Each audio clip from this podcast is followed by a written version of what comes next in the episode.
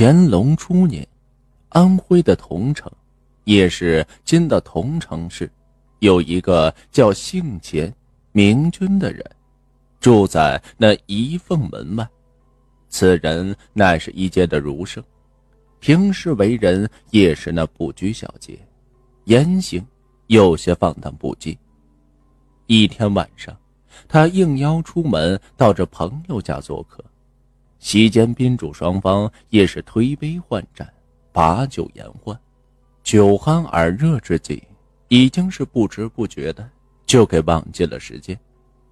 此时已经是漏下二鼓，这漏下二鼓啊，也就是那五更夜。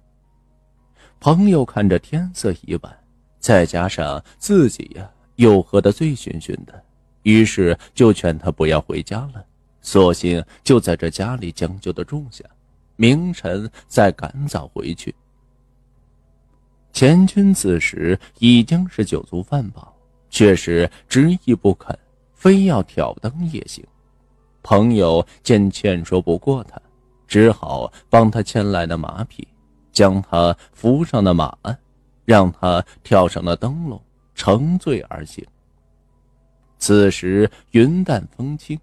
皓月千里，正是那金马玉堂三学士，清风明月两乡人。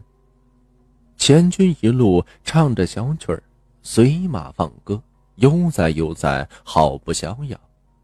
这一路前行走到一个叫做扫家湾的地方，这里本是一片乱坟岗，树叶茂密，破败不堪。其间，这荒坟也是数不胜数。此时，钱军的坐骑却突然停下了脚步，无论他怎样偏打，也是不肯上前。而那灯笼的烛光，也逐渐变成了一盈盈绿火，随风跳跃不定。钱军此时觉得很纳闷啊，突然这眼角瞥见这树林之中。似乎有什么东西一闪而过，他这心中有些诧异，于是啊，便抬头向那林中的方向看去。此时月光如水，一泻千里，将这方圆数十里是照得通亮。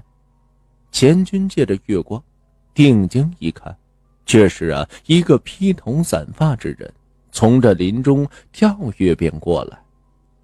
只见此人身上穿着绿色的袍子，一头乌黑的长发披下来，将这脸遮盖的是严严实实，实在呀看不清是什么相貌。脚底下也没穿鞋，就这么赤着双脚向他给挑了过来，眨眼就跳到眼跟前站在马前，这双手下垂，一动不动。此时的情景是颇为的诡异。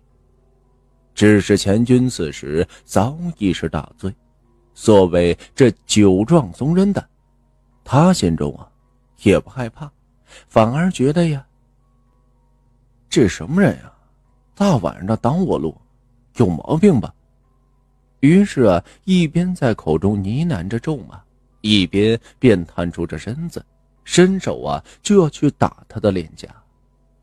可是此人仍旧是不躲避，站在原地任由他扇脸，结果这右手扇上去，就随着向左摆；左手扇上去啊，就随着向右摆，打过去又转回来，打过去又转回来，就像是一个内有机括的木偶一样。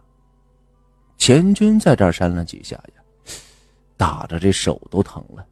但是此人呀，还就是呆呆的站在原地，一动不动。这心中啊，便不由得纳闷起来。正当这钱军要下马看个究竟的时候，忽然这阴风阵阵，寒意乍起，前锋被这风一吹，当即是一个激灵。这喝下去的酒也就醒的差不多了，瞬间就从这后背。化为那细细的汗珠，湿透了他的衣衫。人此时是清醒了一大半，他这才发现，情况有些不太对劲。细看着眼前之人这一身打扮，恐怕不像是什么活物啊！一想到这里，他这脊背就开始寒毛发竖，心中更是惊骇万分。可是此时此地，这么一个活不活、死不死的怪物，喊吧，这空旷之地竟不一人。若是要逃吧，身下这坐骑又牢牢的定在原地，驻足不前。正在他进退两难的时候，忽然听见这后面传来一阵马蹄声。原来呀，是那朋友对自己终究是放不下心，又和着家仆赶过来看看是否已经归家。此物一听到后面有人声，瞬间又像来时一样。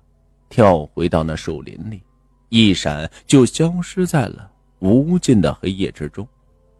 朋友赶到的时候，发现这钱军骑着马就呆立在那里，脸色煞白，语无伦次。